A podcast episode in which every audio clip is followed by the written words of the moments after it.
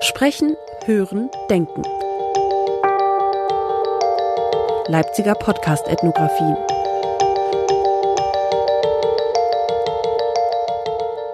Problemviertel, Brennpunkt, gefährlicher Gegenstand. Ein Podcast von Nathalie Schmidt über die Eisenbahnstraße in Leipzig.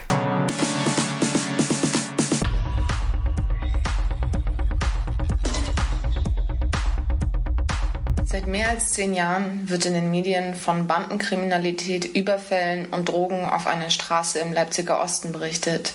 Die Beiträge verunsichern, wirken abschreckend und markieren diesen Ort als gefährlich. Artikel für Artikel, Jahr für Jahr wird das Ausmaß einer Kriminalität aufgedeckt, welche anderswo undenkbar zu sein scheint. Nicht lange und sie taufen sie die gefährlichste Straße Deutschlands. Die Rede ist von der Eisenbahnstraße in Leipzig. Ihr Ruf als gefährlichste oder schlimmste Straße Deutschlands ist weit über die Leipziger Stadtgrenzen hinaus bekannt. Dabei motiviert der Superlativ zur weiteren Auseinandersetzung. Und so kommen immer wieder YouTuber, Podcaster und Drehteams in die Eisenbahnstraße und stellen Anwohnern, Passanten und Ladenbesitzenden die alles entscheidende Frage. Fühlst du dich sicher?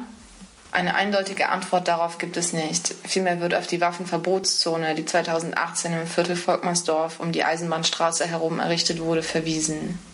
Die Waffenverbotszone ist eine Rechtskonstruktion, die einen gefährlichen Ort markiert und die Polizei mit besonderen Befugnissen für diesen ausstattet.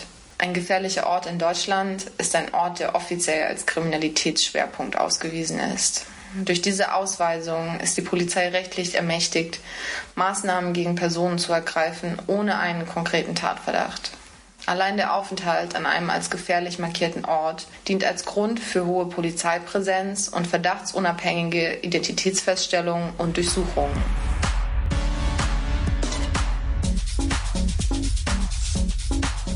Seit Oktober 2019 wohne ich in der Waffenverbotszone in der Nähe der Eisenbahnstraße. Ich bin in Leipzig, um meinen Master in Kulturwissenschaften zu machen und eher zufällig in diesem Stadtteil gelandet. Noch bevor ich hierher ziehe, höre ich von Freunden und Bekannten von der gefährlichsten Straße Deutschlands. Als ich ankomme, ist es Herbst. Ich fühle mich wohl in meinem neuen Zuhause und genieße die Nähe zur Eisenbahnstraße mit all ihren Geschäften und Orten zum Cornern. Im ersten Semester besuche ich ein stadtethnologisches Seminar. Einen Podcast sollen wir erstellen. Lange überlege ich hin und her, welches Thema ich bearbeiten möchte. Dabei schöpfe ich all meine Projektideen aus der Eisenbahnstraße. Der Ort ist spannend. Fast den ganzen Tag über kann man ein reges Treiben beobachten. Einige Menschen haben es eilig. Sie laufen zur Bahn, nach Hause, zur Arbeit oder nur schnell von Supermarkt über Lebensmittelgeschäft zum Späti und machen ihre Besorgungen. Andere lassen sich Zeit. Sie spazieren die Straße entlang, essen zu Mittag in einem der Imbisse, trinken Tee und Kaffee, bekommen einen Haarschnitt und genießen es, unter Leuten zu sein. Die Straße entlang säumen Bäume und parkende Autos den Gehweg. Graffiti und Tags wie auch Memorials und Mosaike verzieren die Fassaden der Häuser. Einige Gebäude sehen unbewohnt oder zumindest unbewohnbar aus. Die Fenster am Erdgeschoss sind vernagelt oder mit Folie abgeklebt. Ohne die Farbe würden die Spanplatten und kaputten Fensterscheiben ein deutlich tristeres Bild abgeben. Die großen und kleinen Kunstwerke gehören ebenso zum Bild der Eisenbahnstraße wie die überfüllten Mülleimer, die seit Wochen keiner abholt, die Sirenen von Polizei, Krankenwagen und Feuerwehr oder die jungen Männer, die sich im Vorbeigehen was zustecken. Für mein Forschungsprojekt will ich der Eisenbahnstraße näher kommen. Ich will herausfinden, wie Menschen, die hier aufgewachsen oder zugezogen sind, die Situation auf der angeblich schlimmsten Straße Deutschlands erleben. Dafür spreche ich mit einem alteingesessenen Bewohner der Eisenbahnstraße und zwei jungen Studierenden. Die eine ist hier aufgewachsen, die andere lebt seit zwei Jahren hier. In meinem Podcast möchte ich den Zuhörenden einen Einblick in die Lebenswelt eines gefährlichen Ortes ermöglichen und zum Nachdenken anregen.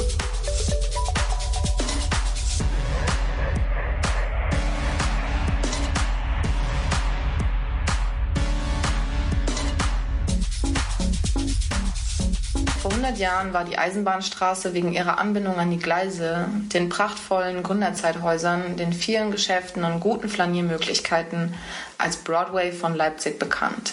Zu Zeiten der DDR wurde das Zentrum im Osten nur größer und eine gute Adresse für Besorgungen aller Art. Die Eisenbahnstraße besaß noch größeres Potenzial, wären da nicht diese zwielichtigen Orte. Daher begann man Mitte der 70er Jahre mit der Umsetzung eines langfristigen Neugestaltungsprojektes, das am glorreichen Ruf der 20er Jahre ansetzen sollte. Besonders hart traf es eine kleine Wohnsiedlung zwischen Neustadt und Neuschönefeld.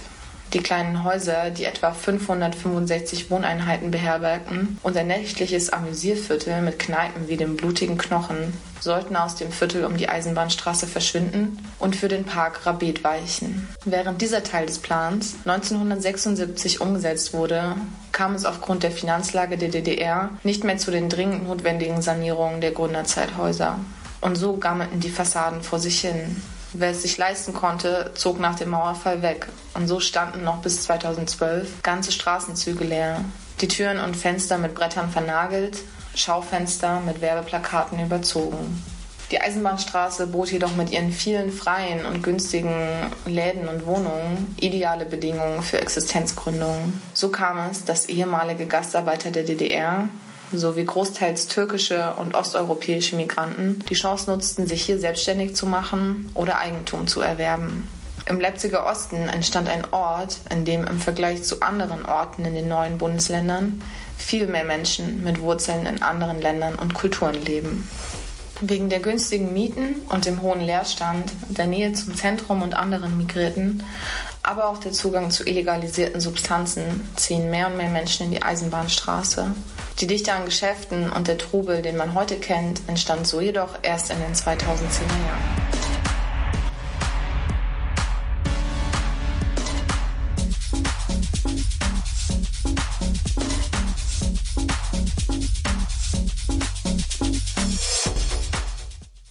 Zuge meiner Forschung habe ich mich mit Roman unterhalten. Er lebt seit über 40 Jahren in der Eisenbahnstraße und teilt seine Eindrücke mit mir. Für ihn ist die Eisenbahnstraße ein ambivalenter Ort. Er ist gefährlich und wird bedroht.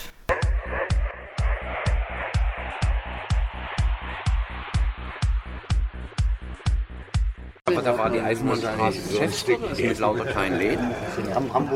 Alle möglichen Sachen und, und, und, und, und Tauschgeschäften und illegalen Geschäftchen und das, was du, was du in Mode nicht gekriegt hast, hast du dann auf der Eisenbahnstraße gekriegt. Es gab ja keine Jeans, irgendwie eine, schöne Jeans zu kaufen. Die kommen ja ein bisschen spät.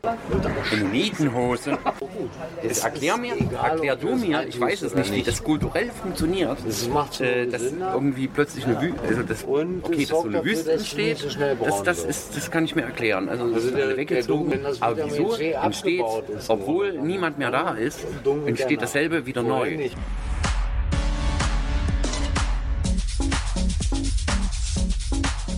Anders angeguckt, weil, weil du sagtest, ähm, das gewalttätigste Viertel. Jetzt betrachte diese Nummer von, von 76 an, wo mit Gewalt ein ganzes Stückchen aus dem Viertel rausgeschnitten hat. Ähm, betrachte diese Nummer äh, Waffenverbotszone jetzt wieder. Ähm, es ist einfach, nee, es ist wirklich ein Viertel, dem immer wieder in der ganzen Geschichte, also seit, seit ich das denken kann, wird, wird diesem Viertel von außen Gewalt angetan. Und das macht diesen. Ich hatte ja vorhin die, die Geschichte da irgendwie erzählt, ne? also mit dem nicht mehr händelbaren Stadtteil, wo man einfach einen Park draus macht. So, das waren barocke Häuser, also kulturhistorisch interessante Dinger standen dort. Ne? Also blutige Knochen gibt es immer noch eigentlich, ne? also die hauen sich immer noch eins auf die Fresse. Immer mal dort, wo, wo der blutige Knochen stand, hauen sie immer mal noch immer. Ja, oder vor der Apotheke. Oder vor der Apotheke dort, ja.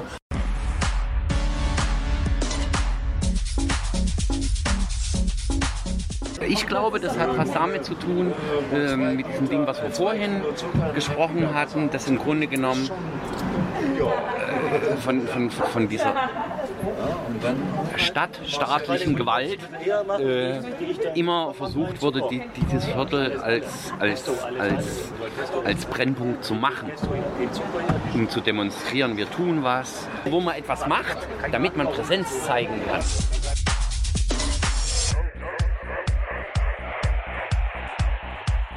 Roman beschreibt Ambivalenzen im Stadtteil, die auch ich als Neuzugezogene erkennen kann. Es gibt sie hier, diese Orte der Gewalt. Doch laut Roman gab es die hier schon immer. Nur die Versuche, die Situation im Viertel zu befrieden, verändern sich. 1976 wurde noch ein ganzer Teil des Viertels platt gemacht. Dann kam eine eigene Polizeistation und jetzt die Waffenverbotszone. Völlig zu Recht fragt sich Roman, was es eigentlich damit auf sich hat.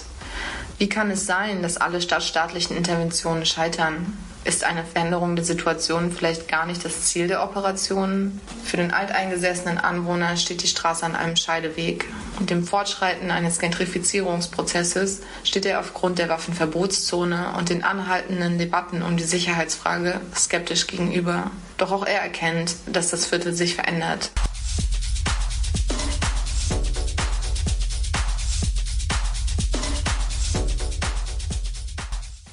Spreche mit einer Bekannten, die vor fast zwei Jahren auf die Eisenbahnstraße gezogen ist. Cora war einer der ersten, die mir damals von dem Ruf der gefährlichsten Straße Deutschlands erzählt haben. In unserem Interview berichtet sie, wie sie die Eisenbahnstraße und ihre Bewohner wahrnimmt.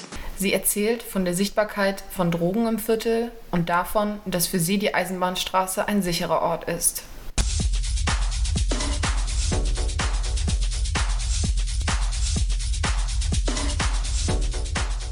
Also entgegen dem Image, das herrscht und dem Ruf, den die Straße hat, fühle ich mich sicher hier tatsächlich, weil es so ein beliebtes Viertel ist. Mhm. Es ist eigentlich zu jeder Tages- und Nachtzeit sind Menschen auf der Straße.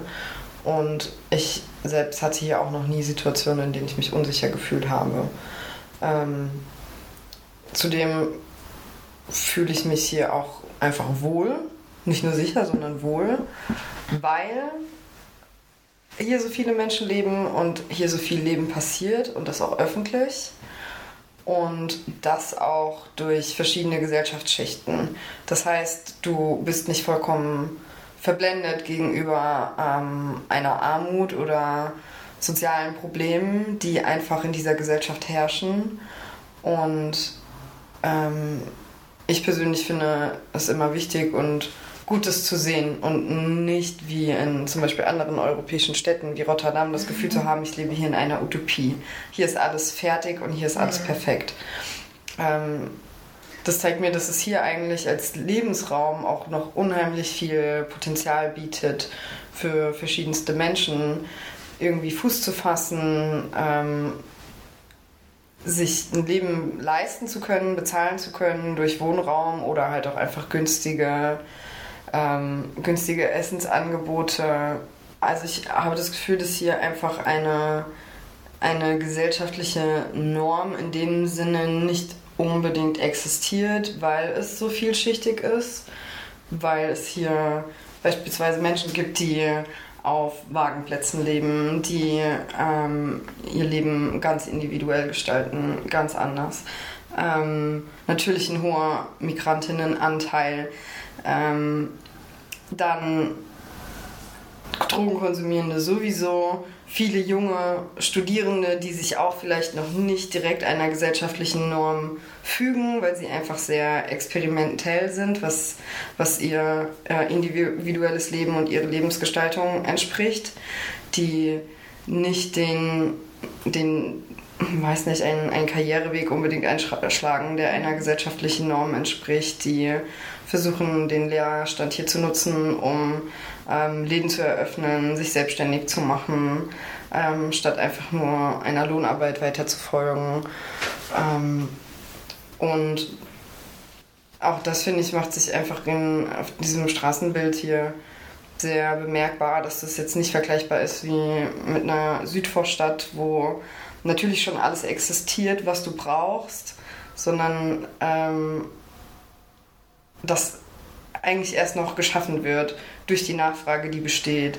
So. Und diese Option aber einfach, einfach da ist, dass das noch entstehen kann. So. Mhm. Und ich glaube, das ist, ähm, ja, weckt vielleicht sehr viel ähm, ja, Mut und Lebensgeist in den Leuten, ähm, was zu schaffen und sich zu verwirklichen.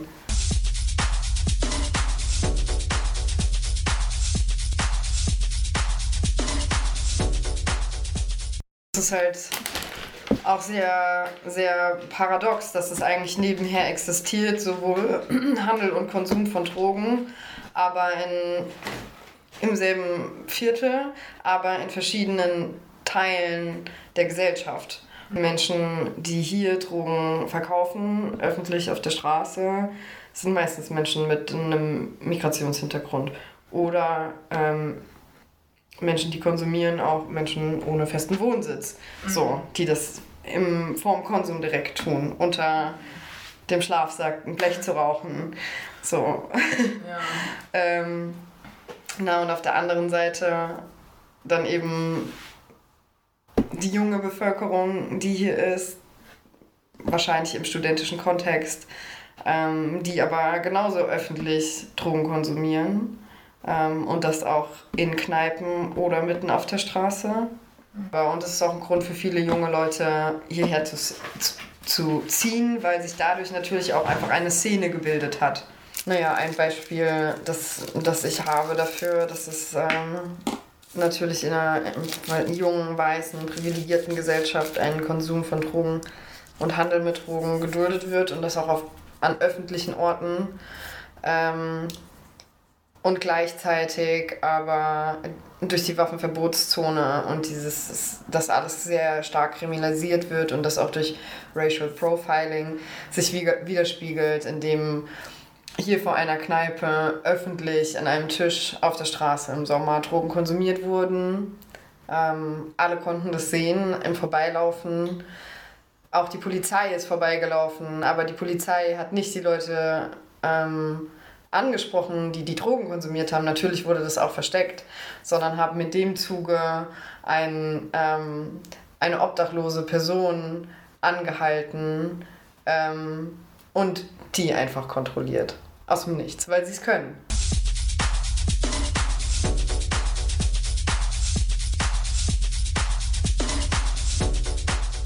Mein Gefühl ist es, dass ähm, dieses Image der gefährlichsten Straße natürlich die Menschen mit Migrationshintergrund am ehesten trifft, beziehungsweise auch obdachlose Menschen, Menschen ohne festen Wohnsitz. Ähm, dies, dieses Image dadurch geprägt wird und dass eben durch auch die, also durch die Waffenverbotszone, ähm, dass die Menschen, die hier kriminalisiert werden, eigentlich auch der größten Gefahr ausgesetzt werden. Auch das ist wieder paradox, dass eben die Eisenbahnstraße eigentlich für nur für diese Menschen gefährlich ist. Aber das Image ist vermittelt, dass es eben für, für, für eine für, für die Normalgesellschaft gefährlich sein sollte, weil hier Drogenhandel stattfindet. Aber normalerweise kommst du ja damit hier überhaupt nicht in Kontakt. So jetzt junge Studierende oder junge Familien, die hier leben, haben mit diesem Image der gefährlichsten Straße oder der Waffenverbotszone eigentlich erfahren die keine Nachteile.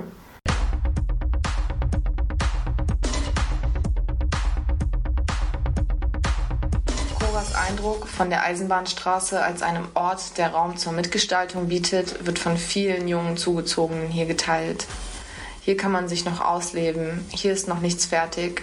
Die Waffenverbotszone und die Präsenz und Kontrolle der Polizei betreffen sie, wie andere junge weiße Menschen hier nicht.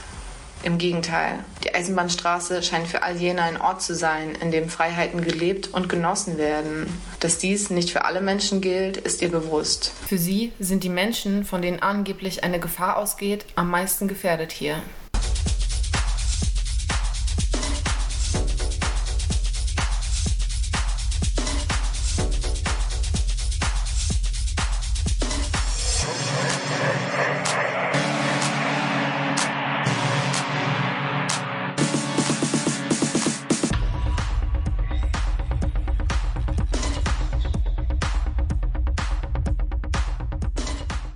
Serra, eine junge Studierende, die auf der Eisenbahnstraße aufgewachsen ist, bestätigt Coras Wahrnehmung.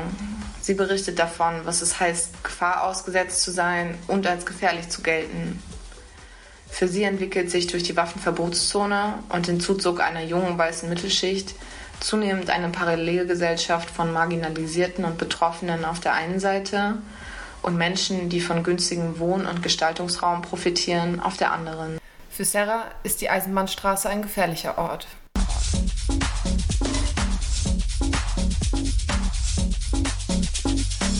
Sind gespannt. Also einmal glaube ich, natürlich wenn irgendwo kriminelle, also was du meinst, dass die eine Person auch so sieht, was für kriminelle Sachen passieren. Ich glaube, das ist schon so, dass man sich unsicher fühlt und auch gerade wenn du jung bist und jemand schlägt sich und du weißt nicht, was du machen sollst, ist das, glaube ich, auch eine krasse Situation. Und man sieht, glaube ich, auch viele Eltern sind, glaube ich, auch sehr besorgt, dass die Kinder rausgehen. Also das kenne ich auch noch, dass meine Eltern das eigentlich nicht wollten. Also ich durfte halt irgendwie nur zur Bibliothek und zur Schule, weil sie auch irgendwann Angst hatten, dass mir was passiert oder auch diese sexuelle Belästigung war auch sehr präsent und ich habe das, glaube ich, erst gemerkt, als ich woanders studiert habe oder so oder woanders in einer anderen Stadt war dass es nicht normal ist, ständig sexuell belästigt zu werden. Ich glaube jetzt nicht, dass das an den Leuten an dem Ort lag, aber so ein bisschen wie dieser Ort halt ist und wie eine Stadt halt ist. Ähm, und ich glaube, diese Leute, die sieht man halt auch nicht auf der Straße, weil sie sich ungern auf dieser Straße aufhalten und die sind ja auch irgendwo eingegrenzt. Ähm, und das, was ich mir vorstellen kann, ist, du hast einmal die, also sozusagen auch Sachen, die du siehst, die kriminell sind, die dir Angst machen, aber auch die Polizei macht dir halt Angst. Das heißt, für mhm. dich ist es halt doppelt unsicher, weil die Polizei ist nicht zu deinem Schutz da. Sie ist dafür da, dich zu beobachten. Und ähm, die ist halt nicht dein, also sie ist nicht dein Freund und Helfer in dem Moment, sondern sie ist eher jemand, der dich unterdrückt, der dich rauszieht, der dich irgendwie auch festnimmt, wenn sie Bock drauf haben und dir auch noch einen Spruch reindrücken. Und ähm, dann ist jedes Polizeiauto eine, eine Bedrohung und jeder Polizist und jede Polizistin eigentlich eine Bedrohung, der du aber ausgeliefert bist. Du kannst ja nichts machen. Ähm, genau, und das, das finde ich schon spannend, was du meinst, dass es unterschiedlich wahrgenommen wird. Ähm, aber es zeigt auch davon, wie unterschiedlich die Lebenswelten sind, dass man es so wahrnehmen kann. Also, was ich halt noch so weiß, ist auch zum Beispiel das Wohnen keine Ahnung, ich bin halt in einer Wohnung aufgewachsen, wo halt Mäuse drin waren und echt viele Mäuse. Und du das Gefühl hattest, du wirst halt, das klingt vielleicht ein bisschen seltsam, aber ich wurde halt in meinem Wohnraum auch irgendwie mitbedroht, weil wir ständig irgendwelche Mäuse gefunden haben und wir das Gefühl hatten, wir sind hier nicht allein so richtig und es kümmert sich auch niemand drum und wir waren auch so also eine fünfköpfige Familie und äh, dann ist auch immer die Frage, wo kannst du halt hinziehen? Das muss man ja auch wissen. Die Leute ziehen ja hierher, weil es hier günstig ist, weil sie sonst nicht woanders wohnen können ähm, und es deswegen diese Akkumulation irgendwie gibt. Und dann kommst du halt raus und bist halt nicht sicher und du hast auch keine Orte, wenn du kein Geld hast, wo du dich aufhalten kannst. Und bei anderen sieht es irgendwie vielleicht anders aus. Sie sind dann in ihren WG-Zimmern, sie haben halt die und die Bekanntschaft, sie haben auch das Geld, irgendwo hinzugehen. Und sie sind hier nicht an diesen Ort gebunden. Und deswegen wirkt das, glaube ich, auch so ein bisschen anders. Ähm, aber teilweise auch so ein bisschen verklärt, habe ich den Eindruck. So. Und ich finde halt, weiß ich nicht, also ich finde, wenn du irgendwo hinziehst, solange du nicht irgendwo hingeflüchtet bist, solltest du dich schon noch mit dem Ort auseinandersetzen. Und ich, also das ist halt irgendwie schon spannend, wie das sein kann, dass man so nah beieinander ist und doch so weit weg.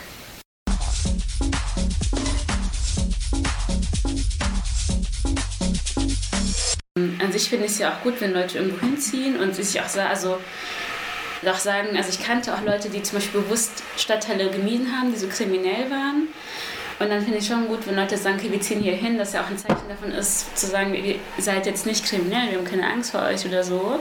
Aber gleichzeitig stand ja irgendwo auch eine Barriere da zu sein. Und dann ist halt die Frage, warum ziehe ich hier eigentlich hin? Ziehe ich hier hin, weil, weiß ich nicht, weil ich hier einen Job habe oder weil ich irgendwie arbeite oder weil ich hier mein Leben aufbaue oder ziehe ich hin, weil es irgendwie geil ist, hier zu wohnen und weil ich das auch so nach außen transportieren kann. Weil auch Kriminalität ja auch irgendwie was Sensationelles ist und was in dem Sinne auch irgendwie was Cooles, weil auch was passiert. Das ist ein bisschen das eine und auch, dass es so ein bisschen exotisiert wird, also Kriminalität in diesem Bereich, weil überall so, so kann es ja anscheinend nicht so viel Kriminalität geben, sonst wäre ja die Polizei. Und das kann ja auch auf der anderen Seite natürlich zur Abgrenzung führen, wenn du merkst, hier ziehen alle hin, aber eigentlich wollen sie gar nicht mit dir kommunizieren, sondern über dich kommunizieren ich finde, diese Polizeiautos und diese Polizeipräsenz macht vielen auch Angst. Also es kommt so ein bisschen drauf an, auf welcher Seite du bist. Entweder findest du das interessant und cool, weil du halt auch weißt, das trifft dich eigentlich gar nicht.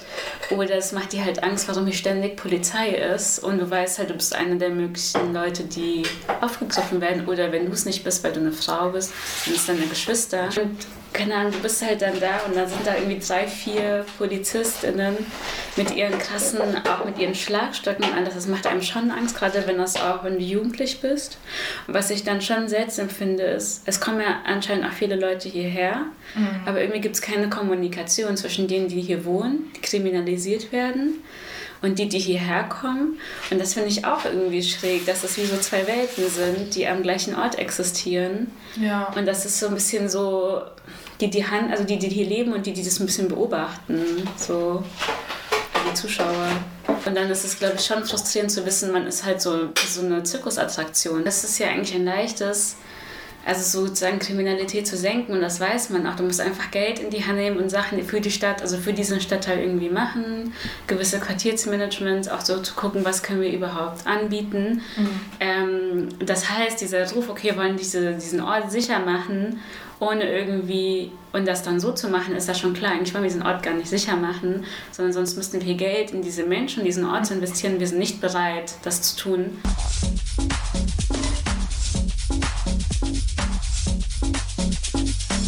Man sich vorstellen, dass das alles mit Weißen passiert, wäre die Sache auch nach einem Monat weg. Also das muss man mhm. gar nicht ausdiskutieren, auch gerade mit Bürgerlichen. Und was finde ich bei Sicherheit ist ja immer sozusagen, dass deine Freiheit eingeschränkt wird. Und die Leute von außen akzeptieren anscheinend, dass die Freiheit der Leute ständig eingeschränkt wird. Ähm, und sie würden das für sich selbst niemals im Leben akzeptieren. Und dann ist die Frage, okay, welches Leben zählt hier wie? Also wie kann es sein, dass wir eine Gruppe so krasse Einschränkungen machen, für die sie eigentlich noch nicht mal, für die sie nicht mehr mitbestimmen können? und würden diese Einschränkung von uns niemals mit akzeptieren. Und der Grund ist halt, weil du ihnen Kriminalität unterstellst. Und dadurch, dass du ihnen das unterstellst, kannst du alles mit ihnen machen. Weil sie sind ja potenziell kriminell, auch wenn sie nie was gemacht haben. Mhm. Ähm, das ist halt ein Tool, sie irgendwie auch zu überwachen. Ja, und dafür sind die Leute anscheinend auch im Außenbereich bereit. Und halt auch die Frage, so, es sind halt Kinder auch teilweise, ne? Kinder und Jugendliche. Ja. Die halt sehr früh mit der Polizei in Kontakt sind und es ist anscheinend auch nicht wichtig, was mit ihnen passiert.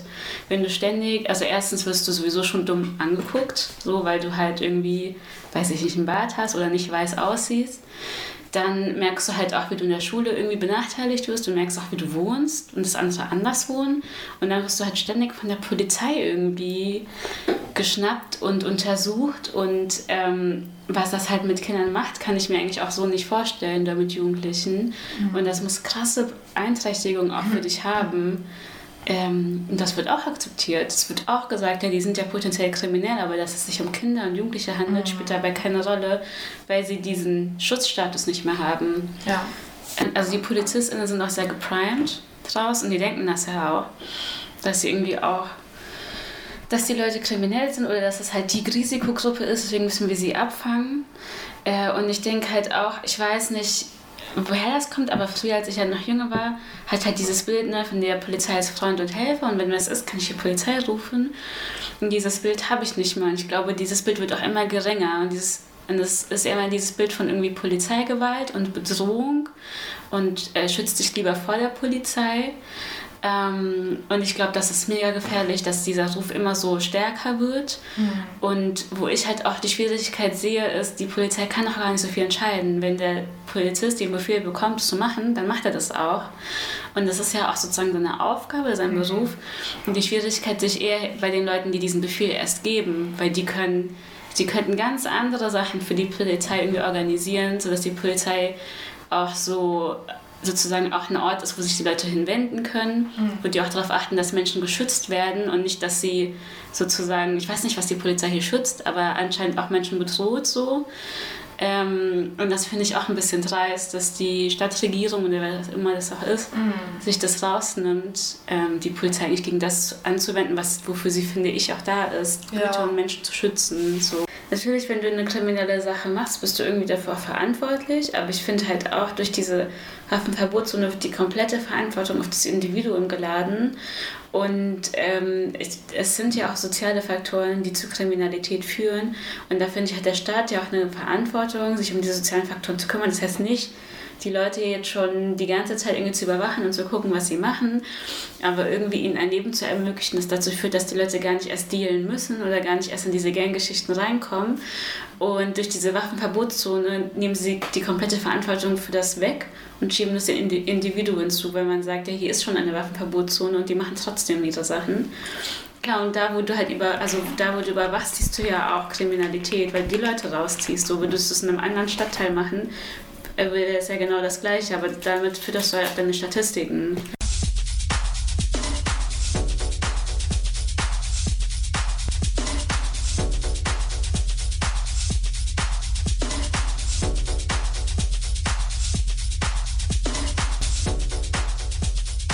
Die Statistik, von der Sarah hier spricht, ist die polizeiliche Kriminalstatistik, kurz PKS. Sie ist das wichtigste Legitimationsinstrument der Polizei für die Errichtung und Aufrechterhaltung eines gefährlichen Ortes. Die umfassenden Möglichkeiten zur Überprüfung von Personen an diesen Orten generieren eine Zahl von Delikten, Fahndungserfolgen usw., so die sich in dieser Statistik niederschlagen. Der Erfolg solcher Maßnahmen, wie die Statistik es belegt, liefert damit eine Rechtfertigung für die Schaffung oder Aufrechterhaltung der Kontrollmöglichkeiten. Geograf Bernd Belliner und Soziologe Jan Wehrheim sprechen hier von einer self-fulfilling prophecy. Die Gefährlichkeit bestätigt sich durch die Kontrolle und die Belastungsziffern steigen gerade durch die Definition von Gefahrengebieten und die daran anschließenden Kontrollhandlungen. Besonders die Betäubungsmitteldelikte, die zentraler Beweggrund für die Einrichtung von Gefahrenzonen sind, sind solche Kontrolldelikte. Sie werden durch polizeiliche Kontrollen überhaupt erst sichtbar. Neben der polizeilichen Kriminalstatistik spielen auch die Medien und die Politik eine entscheidende Rolle in der Konstruktion eines gefährlichen Ortes. Insbesondere die Boulevardpresse greift immer wieder die gefährlichen Orte auf, vereinfacht komplexe soziale Zusammenhänge zu Horrorszenarien und vermischt diese nicht selten mit rassistischen und klassistischen Untertönen, wodurch der damit verbundene Gefahrendiskurs verstärkt wird. Am Beispiel der Eisenbahnstraße in Leipzig wird dies deutlich. Gut fünf Jahre bevor es zur Errichtung der Waffenverbotszone kommt, trägt die Straße bereits den Titel der gefährlichsten Straße Deutschlands. Immer wieder aufgegriffen und bestätigt durch die Medien. Die Forderung nach hartem Durchgreifen gegen die Gefahren an solchen Orten ist auch immer wieder Thema im Wahlkampf und in Debatten der Stadtentwicklung. Die Konstruktion eines gefährlichen Ortes und der damit einhergehenden Kontrollmöglichkeiten dienen hierbei der Erreichung unterschiedlicher stadtplanerischer, ordnungs- und kriminalpolitischer Ziele. Erstens soll mittels räumlicher Maßnahmen tatsächliche oder vermeintliche Kriminalität an lokalen Konzentrationspunkten eingedämmt werden. Zweitens dient sie als Mittel der Aufwertung zentraler und besonders prestigeträchtiger städtischer Zonen oder sogenannter Visitenkarten. Drittens handelt es sich um ein Mittel der Durchsetzung antiliberaler Ordnungsvorstellungen und der Einhebung politischer Dissidenz oder subkultureller und sonstiger Abweichungen von der Normalität. Auch die Soziologen Peter Ulrich und Marco Tulny haben sich mit den gefährlichen Orten in Deutschland auseinandergesetzt. In ihrem 2012 veröffentlichten Beitrag auf sozialraum.de untersuchen sie raumfokussierte Kontrollregime. Dabei zeigen sie auf, dass gefährliche Orte nicht unbedingt objektiv gefährlich sind, sondern ein Produkt komplexer Prozesse der Sichtbarmachung, Thematisierung und somit letztlich eine soziale Konstruktion von Bedrohung. Ulrich und Toni erkennen dabei besonders eine wachsende Raumorientierung in der polizeilichen Praxis, die die Tat- und Täterinnenorientierung in einem bestimmten Raum durch einen Generalverdacht ersetzt. Der raumbezogene Ansatz diskriminiert, indem nur durch Personenkontrollen sichtbar werdende Delikte wie etwa Drogenbesitz in den Blick geraten. Der Aufenthalt an solchen Orten erhöht daher die Kriminalisierungswahrscheinlichkeit maßgeblich. Die Leistungen dieser wachsenden Raumorientierung sehen Sie in der Objektivierung gefährlicher Räume, der Legitimation proaktiver und selektiver Polizeipraxen sowie einer Zunahme polizeilicher Definitionsmacht und der Reproduktion gesellschaftlicher Ungleichheitsstrukturen. Ihre Bilanz ist erschreckend. Durch den raumbezogenen Zugriff können rassistische und klassenbezogene Diskriminierungspraktiken, die es eigentlich zu bekämpfen gilt, weiterhin in der Polizeiarbeit bestehen.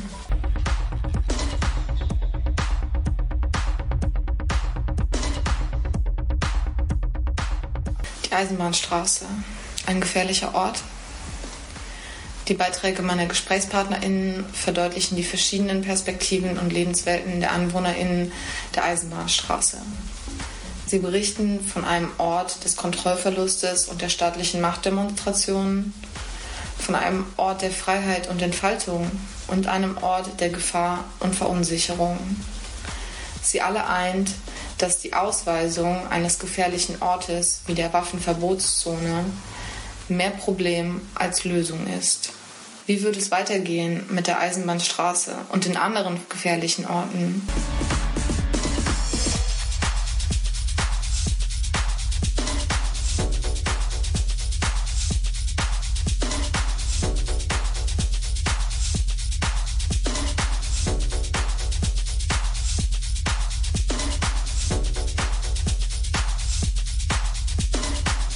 Dieser Stelle möchte ich noch einmal herzlich meinen InterviewpartnerInnen danken, die trotz Einschränkungen durch die Corona-Pandemie die Gespräche ermöglicht haben.